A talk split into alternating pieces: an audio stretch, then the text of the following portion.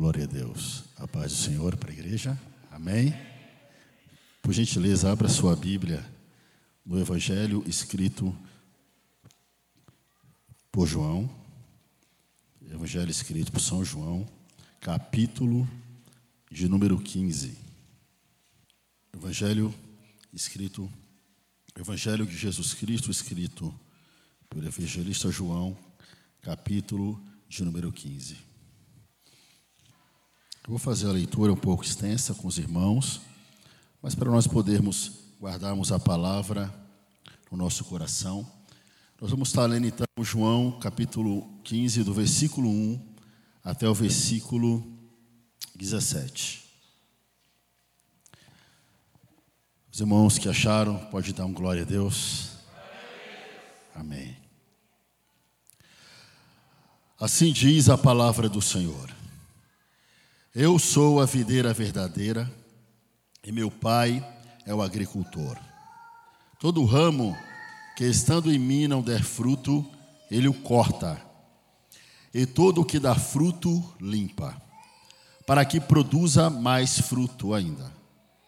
Vós já estáis limpos pela palavra que vos tenho falado. Permanecei em mim, e eu permanecerei em vós. Como não pode o ramo produzir fruto de si mesmo, se não permanecer na videira, assim nem vós o podeis dar, se não permanecerdes em mim. Eu sou a videira, vós os ramos. Quem permanece em mim e eu nele, esse dá muito fruto, porque sem mim nada podeis fazer. Se alguém não permanecer em mim, será lançado fora, a semelhança do ramo, e secará, e o apanham, lançam no fogo e o queimam. Se permanecerdes em mim, e as minhas palavras permanecerem em vós, pedireis o que quiseres, e vos será feito. Nisto é glorificado meu Pai, em que deis muito fruto, e assim vos torneis meus discípulos. Como o Pai me amou, também eu vos amei. Permanecei no meu amor.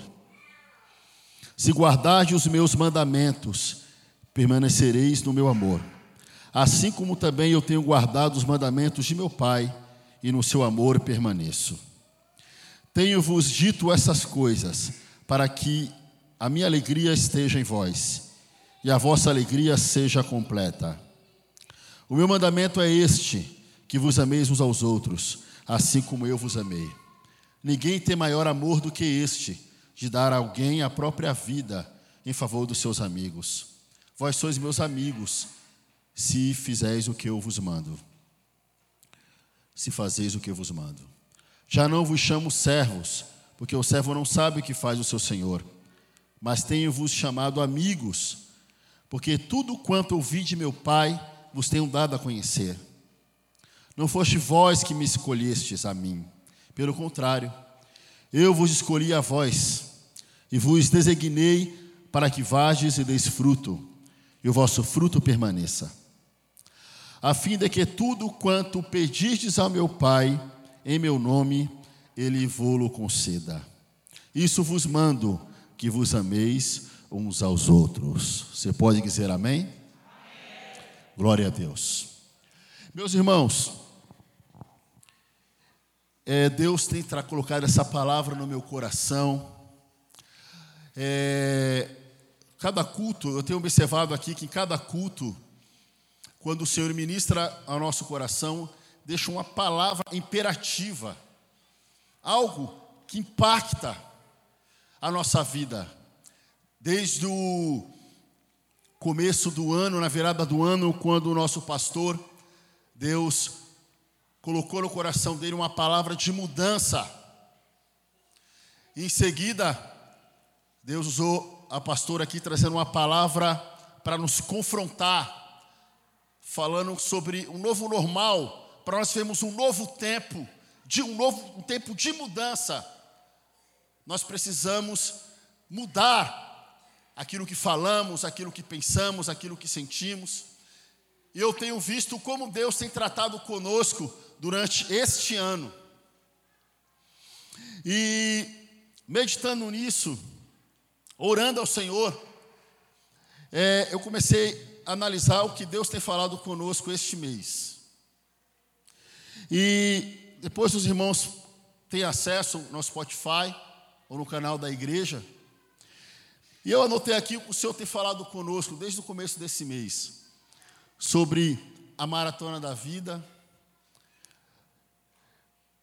E nós ouvimos aqui na quinta-feira, nas quintas-feiras, olha o que Deus tem falado conosco nessas, últimas, nessas três quintas-feiras deste mês de fevereiro. Sobre, nessa mensagem de Maratona da Vida, é, me chamou a atenção sobre quando o missionário Alain pregando, ele disse que Deus tira pessoas da nossa vida. É necessário que pessoas se afastem da nossa vida, que Deus tire pessoas da nossa vida. Então Deus tira pessoas e Deus traz, traz pessoas na maratona da nossa vida. Aí na outra quinta-feira, uma irmã pregou aqui sobre a salvação em família, sobre o que Deus quer fazer na nossa família, como Deus quer nos usar na nossa família, que Deus está interessado em abençoar a nossa família. E na última quinta-feira que o Tiago pregou sobre o jardineiro, eu estava ouvindo a mensagem, sobre a nossa responsabilidade na família. E aí, nas nossas terças-feiras aqui de fórum, na primeira tratou sobre casamento, sobre o compromisso do homem com a mulher, depois sobre criação de filhos. Então, Deus, ele não erra. Deus, ele tem propósito em tudo. Deus está falando conosco nesses dias.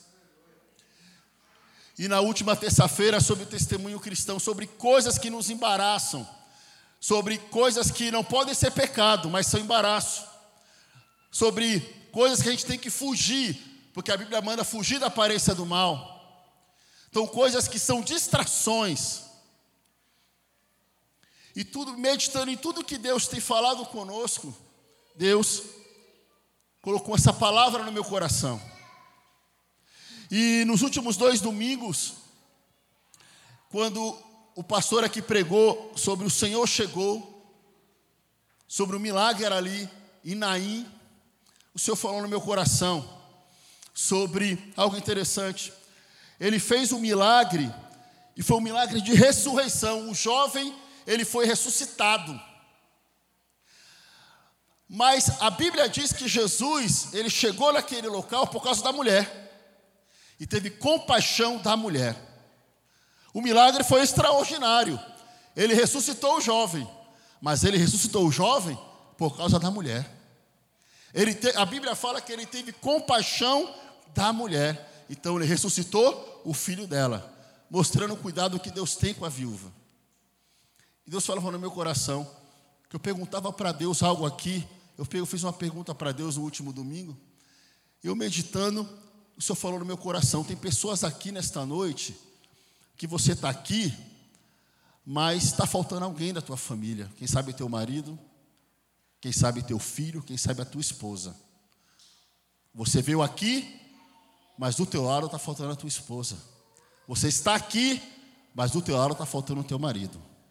Você está aqui, mas está faltando o teu filho. Você gostaria que ele estivesse aqui.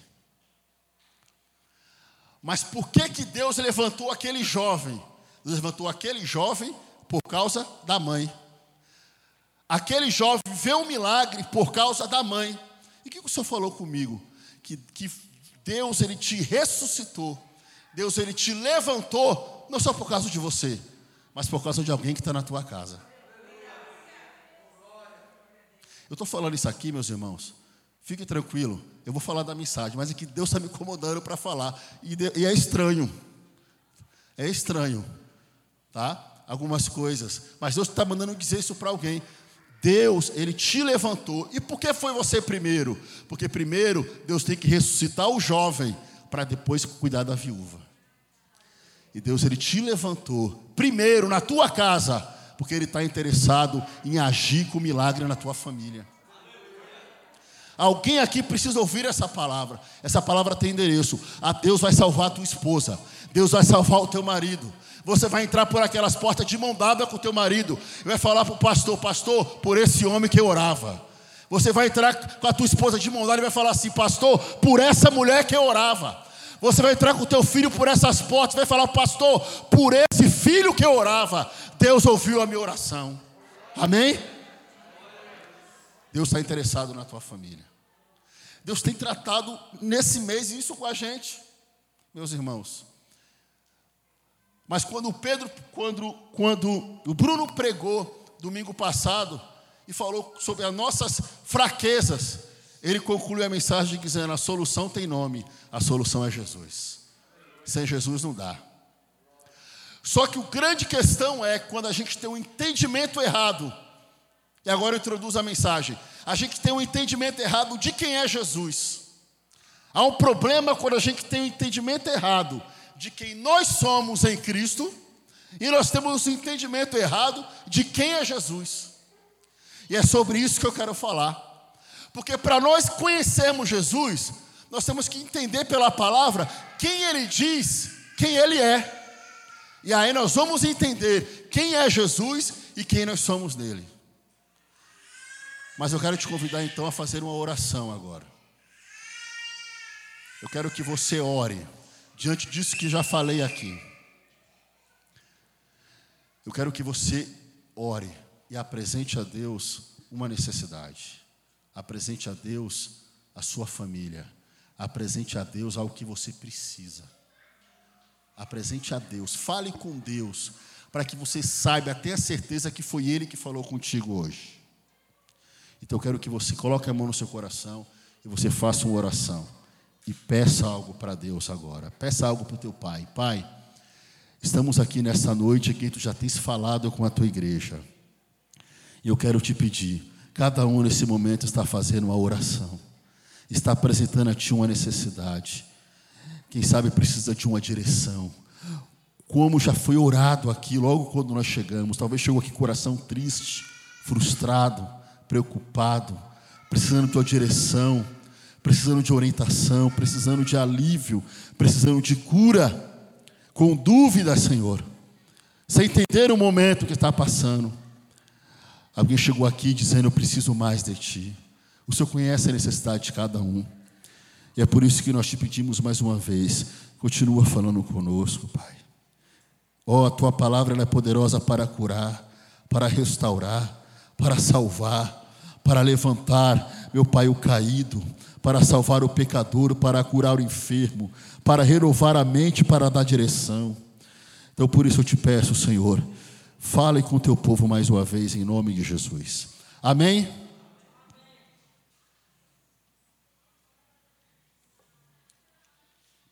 Glória a Deus. Meus irmãos, a palavra de ordem nessa noite é essa: permaneça. Você pode repetir? Permaneça.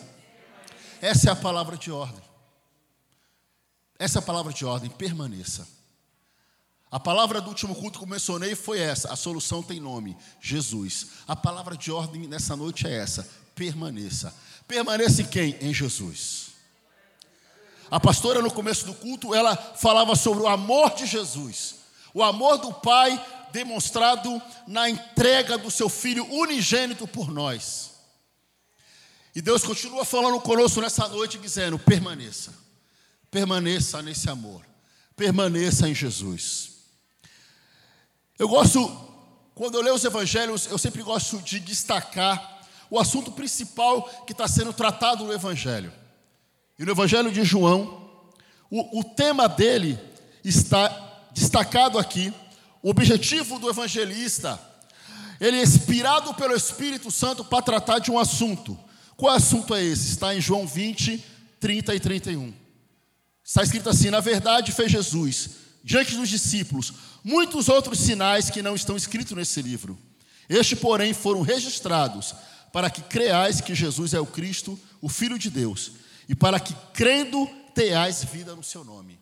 Esse é o objetivo do Evangelho de João. Foi escrito para que nós creiamos que Jesus é o Filho de Deus, para que a gente tenha vida no nome dele, vida em Jesus. E nós observamos no Evangelho de João que o próprio Jesus, ele diz quem ele é, quando ele usa uma prerrogativa semelhante ao pai que usa quando teve encontro com Moisés, em Êxodo, capítulo 3, versículo 14.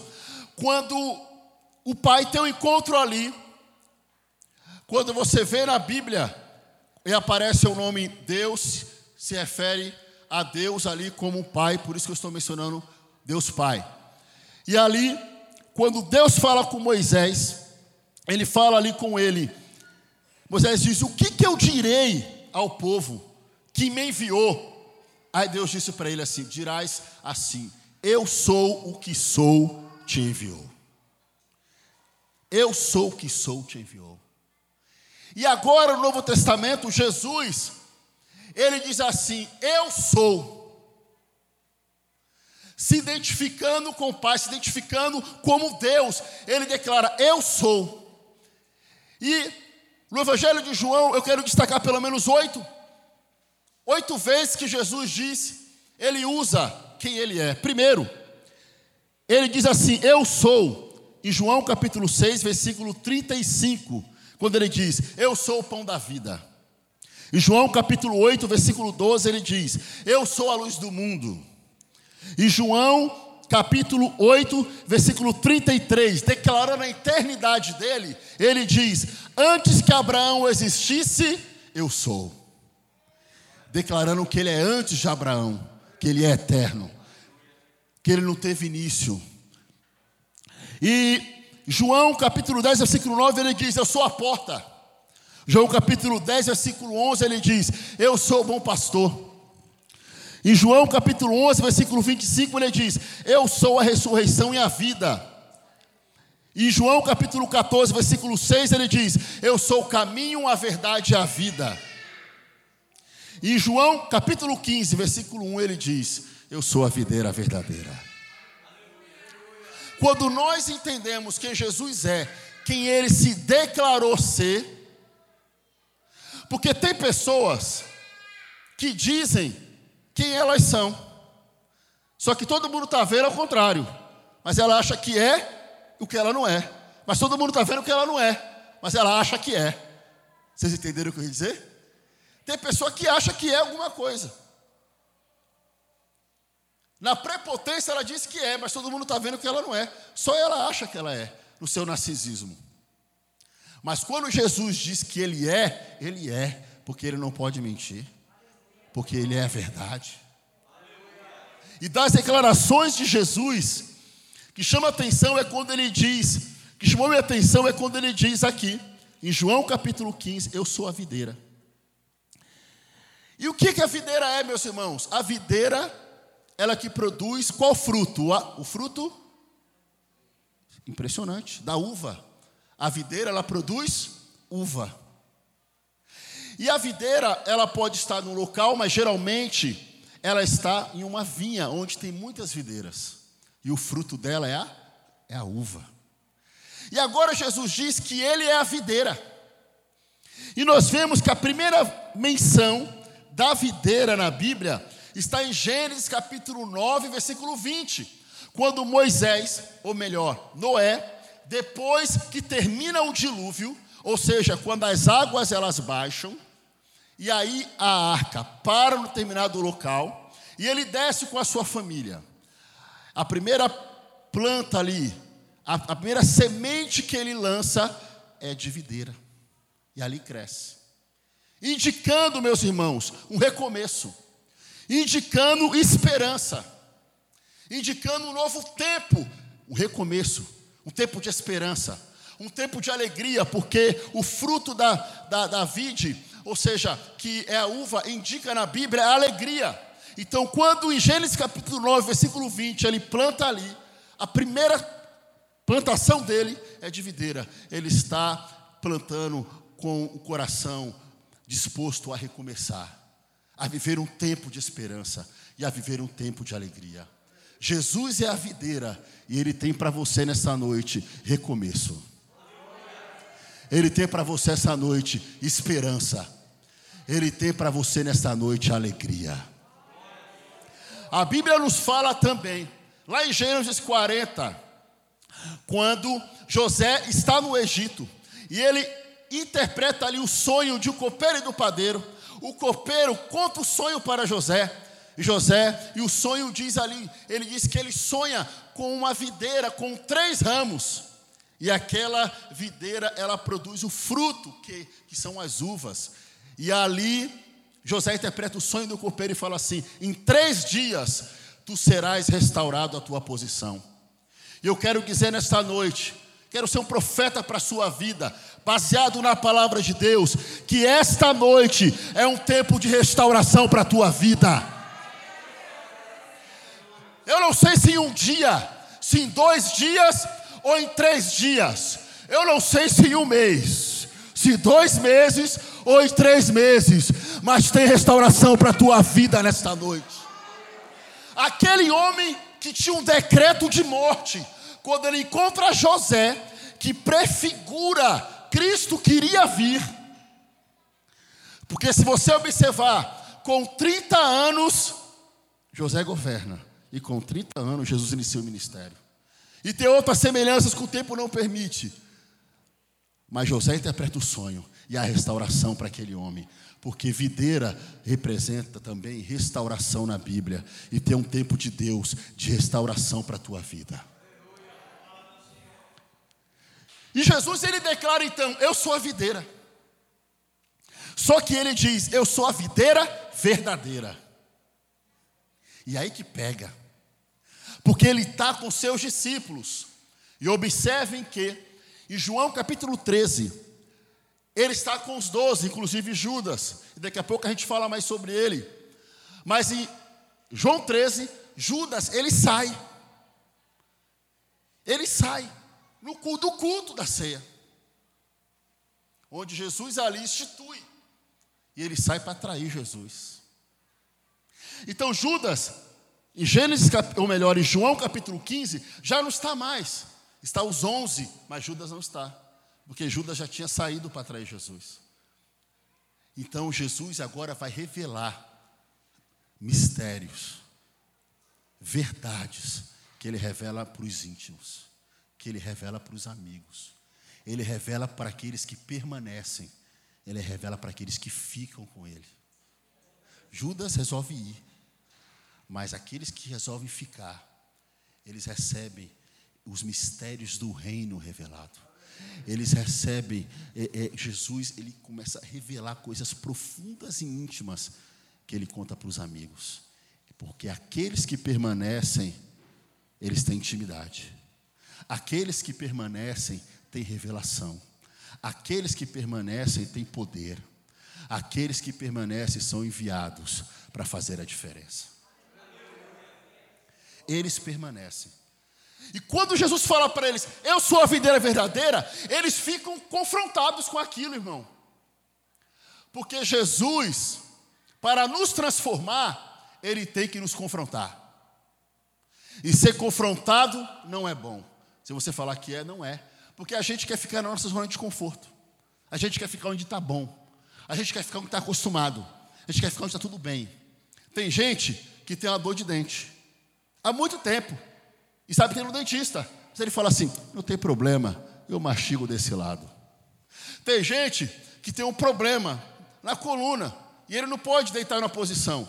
Só que a mulher já falou: vai no médico. Ele não vai. Por quê? Ah, eu deito desse lado aqui. Não tem problema. Se resolve. Mas enquanto não for confrontado, vai continuar do mesmo jeito. Enquanto não houver confrontação, não há mudança. Então Jesus ele confronta. E nessa última declaração dele, ele já não está no mesmo local onde ocorreu a ceia, naquele cenáculo, mas ele, a Bíblia fala em João capítulo 14, no último versículo, diz, ele, ele disse para os discípulos: Vamos sair daqui.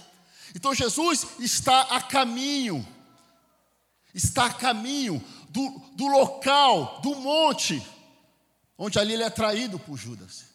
Mas ele está com os discípulos. E no caminho ele começa a revelar. E quando ele fala, eu sou a videira verdadeira, Jesus está confrontando. Por quê? Porque quem é chamado de videira na Bíblia é Israel. E os seus discípulos são judeus, são no povo de Israel. E eles crescem dizendo: vocês nasceram na videira. Vocês nasceram na nação abençoada. Vocês nasceram no povo plantado por Deus. Para você entender, é igual no Brasil, quando a criança cresce, o que, que a gente fala? Você nasceu no país do quê? Futebol. País do futebol. Quando fala em jogador bom, é no Brasil. O menino já crescia aprendendo: você nasceu na videira. Você é um ramo da videira. E quem disse que Israel é videira? O próprio Deus disse. Se você for em Isaías capítulo 5, por exemplo, você vai ver que o profeta Isaías, ele diz assim: Agora cantarei ao meu amado o cântico do meu amado a respeito da sua vinha. O meu amado teve uma via no outeiro fertilíssimo. Próprio Deus diz que Israel era a vinha dele, ou a videira. Se você for ver também no Salmo de número 80, você vai ver que há um cântico, porque os salmos são cânticos. E ali no Salmo de número 80, vou ler só um verso, por causa do horário. Você vai ver ali no verso 8, o salmista dizendo assim: Trouxeste uma videira do Egito, expulsaste as nações e a plantastes, dispuseste-lhes o terreno, ela deitou, profundas raízes encheu a terra. Vou continuar lendo. Com a sombra dele os montes se cobriram, e com os seus sarmentos os cedros de Deus.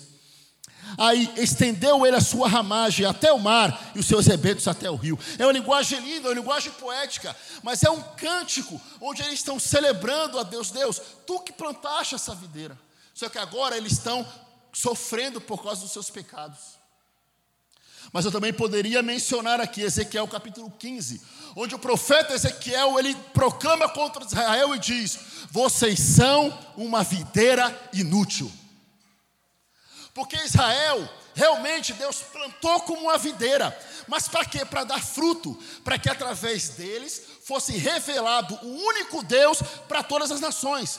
Porque o que Deus disse para Abraão: "Em ti serão benditas todas as nações da terra". Então as nações vizinhas, elas tinham que experimentar do fruto de Israel, do fruto da videira, da uva, do sabor que é ter o único Deus vivo.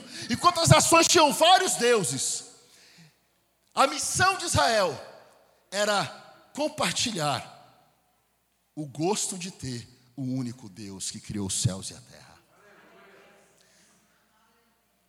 Mas o profeta disse que era uma videira inútil. Porque eles caíram na idolatria. Porque eles adoraram outros deuses. Eles quiseram imitar os outros povos. E porque eles ficavam com foco errado, eles caíram. E eles sofreram. Mas eles continuavam dizendo de geração para geração: Nós somos a videira de Deus. Aí chega Jesus e fala: vocês não são a videira, eu sou a videira, e eu sou a videira verdadeira. Porque quem é abençoado não é quem nasce em Israel, quem é abençoado é quem está em mim, porque eu sou a videira verdadeira. Quem tem a bênção de Deus não é quem é judeu e faz parte da nação, mas é quem permanece em mim, porque eu sou a videira verdadeira. Então, essa declaração de Jesus trouxe confrontação. E eu quero aplicar. Eu quero aplicar aqui uma coisa. Há um perigo quando a gente tem um entendimento errado de quem é Jesus, irmãos. Há um perigo. E a minha oração com o Senhor abre nossos olhos nesta noite, para nós o enxergarmos e nós nos colocarmos nos braços do Pai. Porque Deus tem muita coisa para a gente, meus irmãos. Tem pessoas que estão na igreja e dizem assim: Eu estou na igreja, está tudo bem. Tem pessoas que nascem na igreja católica e são batizados quando são crianças. Né? E está tudo bem, eu já sou batizado. Né? Para ser salvo ali do pecado original. Então eu sou salvo, sou batizado. Tem gente que vem na igreja e está tudo bem, eu tenho a minha igreja. Eu conversava com uma pessoa e aí ele estava tirando um, sarro de uma outra pessoa, cristã. Eu estava presente. Aí a pessoa deu uma palavra dura, né? Uma palavra forte do que Deus tinha feito na vida, a transformação que ele tinha tido, sabe? E a pessoa ficou constrangido, porque a pessoa tem um testemunho muito tremendo de transformação. Aí ele falou: Você está zombando de mim porque eu sou cristão? Porque você não sabe como eu era antes. E contou o que Deus fez na vida dele. E a pessoa ficou até sem graça. E falou assim: Não, eu também tenho a minha espiritualidade. Eu também ajudo os pobres. Então, às vezes, as pessoas, elas se encostam em coisas, achando que está tudo bem. Aí eu vou na igreja uma vez por semana, vou no domingo. Eu tenho a Bíblia em casa aberta no Salmo 91. Ah, meus pais são crentes. Meus pais são crentes. Né? Não, eu dou minha oferta na igreja. Então a pessoa se encosta em fazer coisas, achando que está tudo bem. Mas Deus, Ele não quer que você faça as coisas. Deus quer que você tenha relacionamento com Ele. O problema deles era esse. Eu sou da videira. Mas em João, capítulo 8, meu irmão, é muito forte. Ó, em João capítulo 8, Jesus ele tem um embate com eles.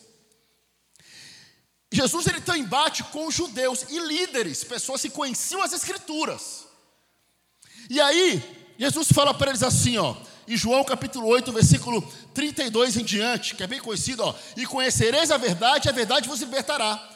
Responderam eles, olha o que eles responderam para Jesus: Nós somos descendentes de Abraão e jamais fomos escravos de alguém. Como dizes tu sereis livres? Olha o que eles falam para Jesus: oh, Nós somos descendentes de Abraão, ou seja, nós somos da videira, nós somos de Abraão, nós somos a bênção. Como, a gente nunca foi escravo. Como tu está dizendo, Jesus? Se a gente conhecer a verdade, a gente vai ser livre. Ele estava encostado na tradição ele estava encostado na religiosidade. A Jesus fala para eles assim: ó, em verdade, verdade vos digo, todo que comete pecado é escravo do pecado. O problema é que tem gente, meu irmão, encostado em religião, encostado em pai e mãe que é crente, encostado, eu vou na igreja uma vez, eu ajudo os pobres, mas na verdade é o escravo do pecado. E Jesus falou: vocês são escravos do pecado. O escravo não fica sempre na casa, o filho sim fica para sempre. Eles se diziam filho, como tem muita gente que fala, eu sou filho de Deus. Estufa o peito e fala assim: Eu não tenho religião, eu creio em Deus, eu sou filho de Deus. Eu também sou filho de Deus. Mas a vida dele não diz que ele é filho, porque o filho, ele permanece para sempre, mas aquele que não é filho é escravo. Mas Jesus diz assim: Se pois o filho vos libertar, verdadeiramente sereis livres. Porque quem liberta é Jesus. Só que eles insistem com Jesus. E Jesus chega a chamar eles no verso 44 de João 8: Vós sois do diabo, que é vosso pai, e quereis satisfazer os desejos. Ele foi homicida desde o princípio, e jamais firmou na verdade, porque nele não há verdade. Quando ele fala mentira, fala do que é próprio, porque ele é o pai da mentira. Ele está dizendo assim: vocês querem me matar e vocês querem me matar porque vocês é igual o pai de vocês. E quem é o pai de vocês? O diabo. Jesus era brincadeira, irmão? Jesus era só love, só love? Jesus falava a verdade na cara. A gente está criando um Jesus errado, meu irmão. Jesus ele confronta, porque ele confronta para nos transformar. Oh, Jesus. Glória ao teu nome, Jesus. Obrigado. Glória. Meu irmão, Jesus não era brinquedo, não, como diz o outro. Ele fala: vocês são tudo filho do diabo. Vocês estão querendo me matar. E quem é homicida é ele. E vocês estão dizendo que são tudo filho de Abraão.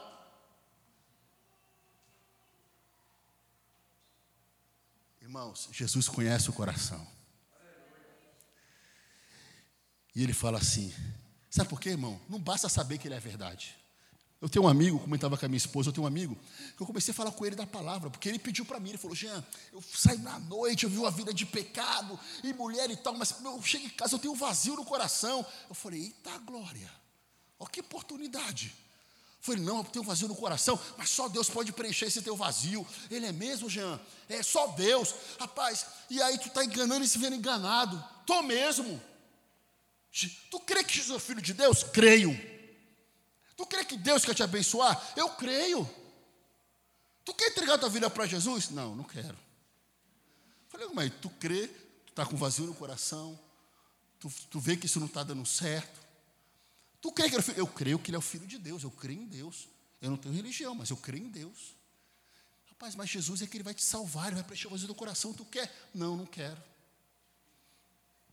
Porque tem gente que acha que é suficiente, mas continua vivendo uma vida de escravo. Mas Jesus diz: se o Filho vos libertar, verdadeiramente sereis livres. O escravo não fica em casa, mas o filho permanece. E Jesus quer libertar alguém aqui, porque Ele não fala com parede. Deus tem libertação para a tua vida esta noite. Porque aquilo que tu não consegue, Deus Ele faz por você. Deus Ele te capacita. E você vai entender isso aqui. Eu preciso já seguir em frente. Irmão, então olha isso aqui. Então Jesus fala: Eu sou a videira verdadeira, tem que estar em mim. Então olha isso aqui. Aí Jesus fala assim: E meu pai, ele é agricultor. Eu vou contar uma coisa aqui, irmãos. Eu vou falar rapidamente por causa do horário. Depois eu continuo. Falar uma coisa para vocês. Eu fui fazer uma visita agora recentemente na semana passada. Eu e mais dois irmãos. Aí chegamos lá fazer uma visita para uma pessoa que estava revoltada, chateada chateada. E aí ele falou assim: é o seguinte. Aí o irmão que estava com a gente começou a falar da fé, da fé em Deus e tal. Irmão, eu estava sem palavra nenhuma para falar. E estava sem fé para orar. Então eu sentei ali, o meu lugar para ficar sentado, e falei: Jesus, usa teu servo, Jesus. E vamos orar para ir embora. Usa teu servo, né? E aí usa teu servo. E ele olhava para mim para falar alguma coisa, eu não tinha nada, irmão. Eu falei, misericórdia. E aí, aí ele olhava para mim para falar alguma coisa. E o meu Deus, me pegou. Aí eu já abaixei a cabeça e comecei a pedir perdão pelos meus pecados.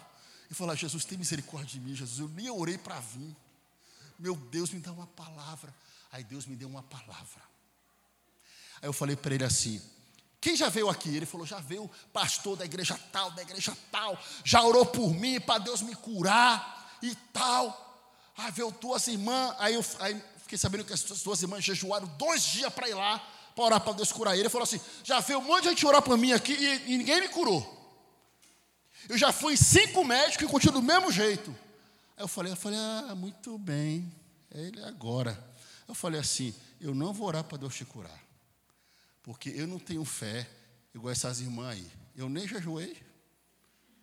É o seguinte, mas Deus me deu uma palavra. E eu vou te falar. E não vai ser boa. E é o seguinte, eu falei, eu vou te falar. Posso? Hum, então vou falar. É o seguinte, enquanto tu ficar de olho no visível, nada vai acontecer. Quando nós chegamos aqui, tu mostrou a enfermidade. E falou que já pessoas oraram e continua do mesmo jeito, até piorou. Mas Deus me disse que enquanto você ficar de olho no visível, nada vai acontecer, porque o problema não está aqui fora, o problema está aqui dentro. Enquanto tu não, Deus não tratar o que está aí dentro, tu não vai ser curado. Falei. Aí ele olhou para mim assim, eu falei, é. Aí ele falou assim, mas eu não melhoro. Eu falei, e não vai. Porque Deus, se tu não tivesse com esse problema, você estaria o quê? Trabalhando, correndo. Então Deus ele te parou. Para ele mostrar o quanto ele te ama. E mandou um monte de gente aqui que te ama. Para orar por você. E desde a primeira vez que o primeiro orou, Deus ouviu. E por que ele não curou? Porque ainda você não orou. Porque às vezes, irmão, a gente quer um Jesus curandeiro. Vão vir aqui, vão orar, vão me curar e vou continuar a minha vida. Visão errada. Ele diz: Eu não sou curandeiro, eu sou a videira. E videira fala de relacionamento. Vós sois os ramos, vocês estão em mim. E vocês só vão dar fruto se estiverem em mim. E eu falei para ele: enquanto você orar, nada acontece. Você precisa falar com Deus. Aí eu falei para ele: tinha um pai e este pai, ele chegou com o filho lunático, endemoniado. O filho tentava se suicidar. E terrível é quando a gente tem um caso assim, meu irmão, na família. Terrível. Terrível. Eu já ajudei família assim. Terrível. Quando o filho tenta se matar, cortar pulso. Só que o filho tentava se afogar e o pai tirava. E aí, Jesus estava no monte orando com Pedro, Tiago e João, que eram os mais íntimos. Só que os nove ficaram lá, embaixo do monte. E aí, quando ele chegou com o filho, os nove tentaram expulsar o demônio do menino. Só que nada adiantou. Quando Jesus desceu do monte, meu irmão, em comunhão com o Pai em oração, ele chegou assim: o que está acontecendo? Os discípulos falaram para ele assim, mestre, a gente orou aí não conseguiu expulsar o demônio desse menino. Ele fica tentando se matar. Aí ele chegou no pai assim e falou: O que está acontecendo? Aí o pai falou assim: O teu discípulo, aí meu filho está assim, ó, desde criança. Os teus discípulos tentaram curar ele, expulsar aí, ó, dele o mal, ora, e não conseguiram. Tu consegue? Tem gente que está assim. A pessoa sofreu tanto, já foi em igrejas, já falaram a palavra, e a pessoa fica decepcionada com o Evangelho. Porque ele não conhece, na verdade, quem é Jesus. Tinha um pensamento errado de quem é Jesus. Aí, ele fala assim: se tu pode fazer alguma coisa, faz. Jesus falou para ele assim: se eu posso. Se tu pode crer, tudo é possível que crer. Aí ele abre o coração e fala assim: eu creio, mas ajuda a minha falta de fé. Porque ele estava machucado. Porque já tinha orado sofrido muito tempo, ele estava machucado. Agora, meu irmão, quando Jesus desceu, ele, Jesus ele não precisava nem falar para o demônio. Se ele olhasse, o menino era liberto. E por que Jesus não libertou o menino? Porque Jesus ele queria conversar com o Pai. Jesus ele queria relacionamento com o Pai. O pai do menino abriu o coração para ele e falou: Eu creio, mas ainda eu tenho dúvida. Jesus falou assim: Então o menino vai ser curado agora, porque o pai abriu o coração, porque Deus ele quer relacionamento. A palavra de Deus diz: O pai, o, meu pai, que é o, o agricultor, ou aquele que cuida da vinha, meu pai é o que cuida. E por que, que o pai plantou a videira? Por que, que o pai deu seu filho unigênito? Único filho gerado. Por quê? Porque o pai estava interessado em ter muitos ramos para dar frutos. Porque o pai, nem, nenhum agricultor, ele planta sem objetivo, ele planta esperando frutos. Jesus é a videira. E o Pai está esperando frutos de mim e de você.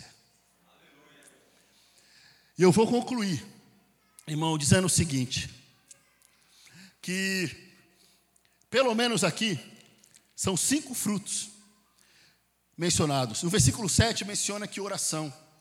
No versículo 11, alegria. No versículo 12, amor. Só que, como o nosso pastor falou, fruto é resultado. Em Gálatas capítulo 5, 22, como os irmãos aprenderam nessa manhã, fala do fruto do Espírito, que é formado de nove partes.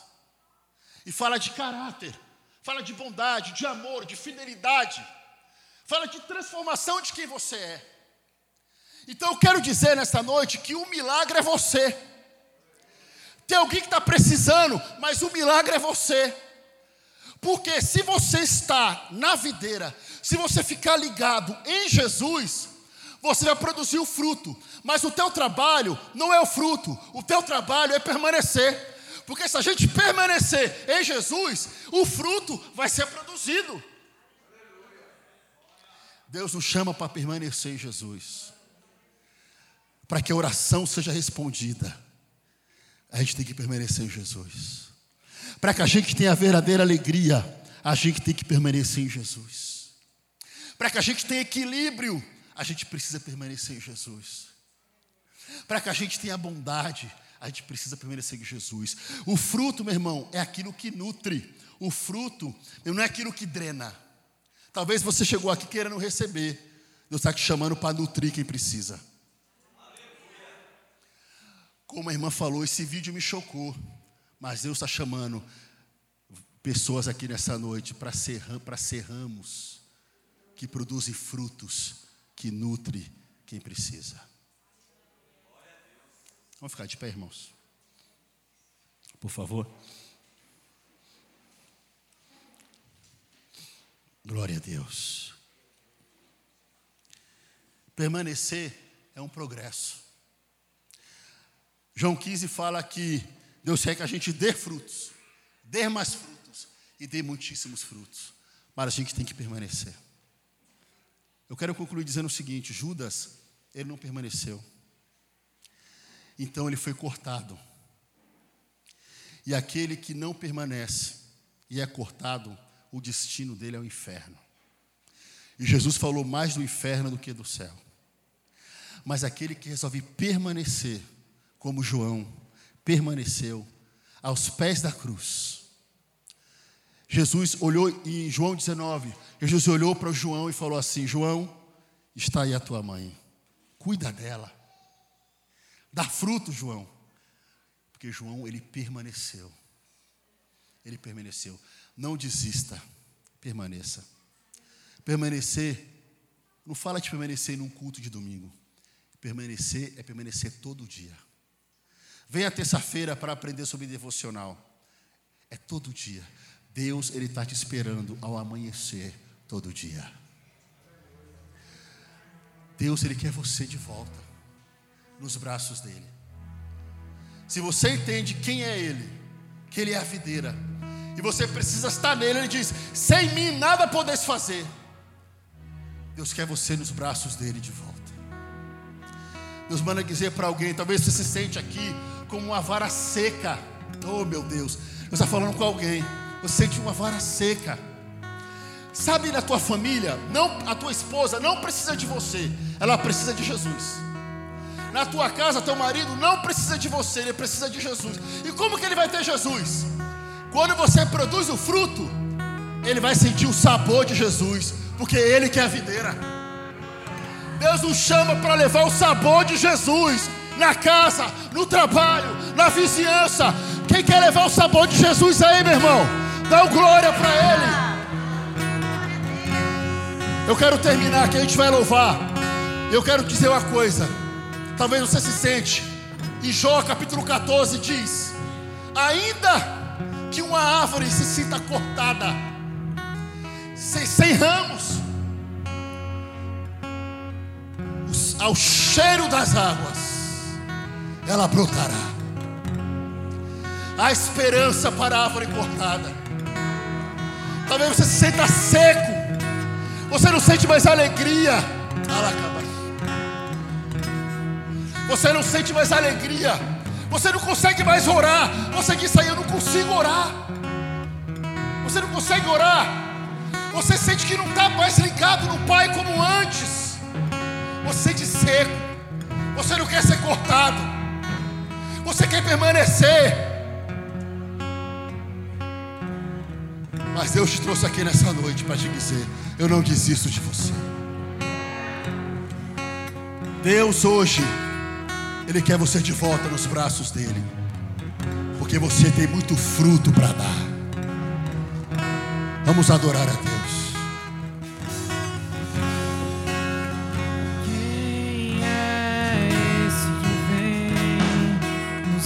Quem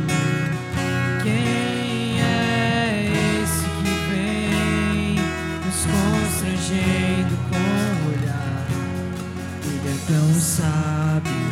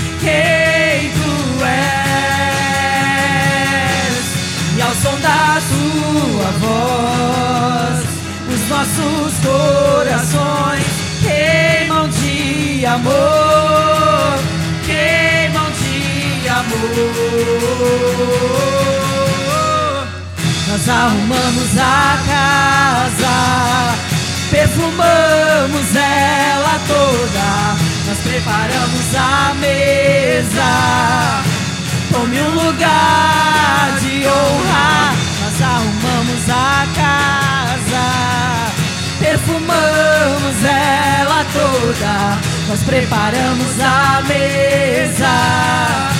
Tome um lugar de honra. Tome um lugar de honra. Tome um lugar de honra. Glória a Deus. Aquela pessoa que nós visitamos, que eu falei aqui, eu voltei lá. E a última palavra que foi dita foi o seguinte, pelo irmão, falou assim para ele: "Olha, quando tu começar a falar com Deus, quando você começar a orar, a tua cura começa". Eu voltei depois de quase uma semana depois. Encontrei ele sorrindo, dizendo: "Eu estou melhor. Eu estou melhor. Eu não conseguia me movimentar, agora eu estou conseguindo. Deus preparou que não estava dando tudo errado, está dando certo. Por quê? Porque ele resolveu se conectar. Ele resolveu orar. Ele resolveu se entregar. Ele resolveu permanecer. Foi te revelado quem- um pouco de quem é Jesus aqui. Ele é a videira. Ele quer que você esteja conectado.